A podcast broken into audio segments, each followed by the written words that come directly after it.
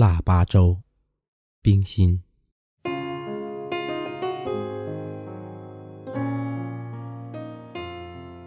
从我能记事的日子起，我就记得，每年农历十二月初八，母亲给我们煮腊八粥。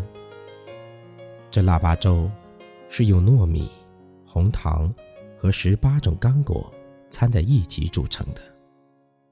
干果里大的有红枣、桂圆、核桃、白果、杏仁儿、栗子、花生、葡萄干等等；小的有各种豆子和芝麻之类，吃起来十分香甜可口。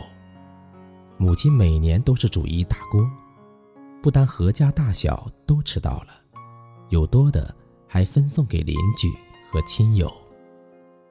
母亲说：“这腊八粥本来是佛教寺煮来供佛的。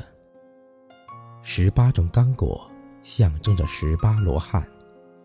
后来，这风俗便在民间通行。因为借此机会清理橱柜，把这些剩余杂果煮给孩子吃，也是节约的好办法。最后。”他叹一口气说：“我的母亲是腊八这一天逝世的。那时我只有十四岁。我伏在他身上痛哭之后，赶忙到厨房去给父亲和哥哥做早饭，还看见在灶上摆着一小碗他昨天煮好的腊八粥。现在。”我每年还煮着腊八粥，不是为了供佛，而是为了纪念我的母亲。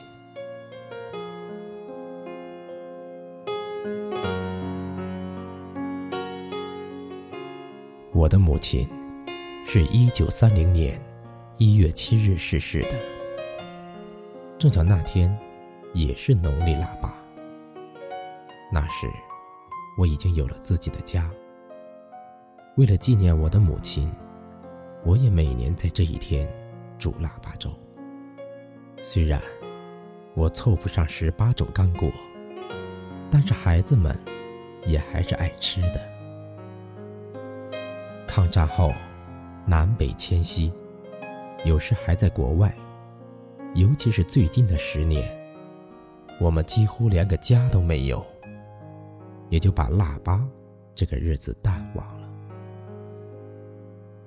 今年腊八这一天早晨，我偶然看见我的第三代几个孩子围在桌旁边，在洗红枣、剥花生。看见我来了，都抬起头来说：“姥姥，以后我们每年还煮腊八粥吃吧。妈妈说这腊八粥可好吃了，您从前是每年都煮的。”我笑了，心想：这些孩子们真馋。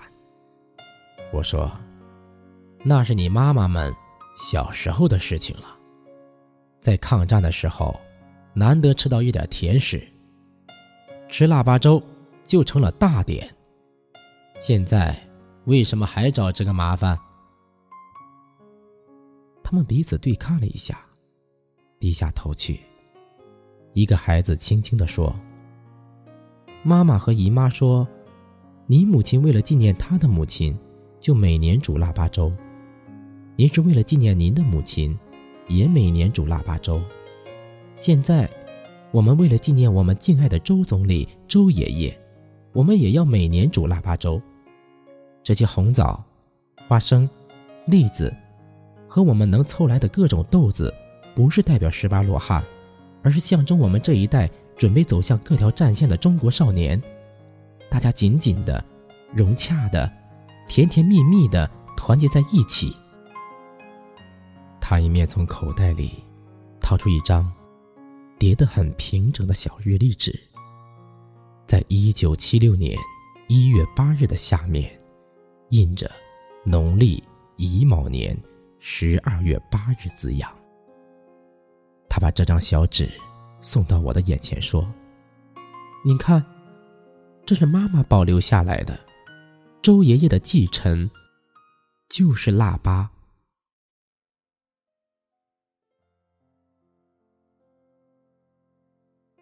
我没有说什么，只是渲染的低下头去，和他们一同拨起花生来。一九七九年二月三日凌晨。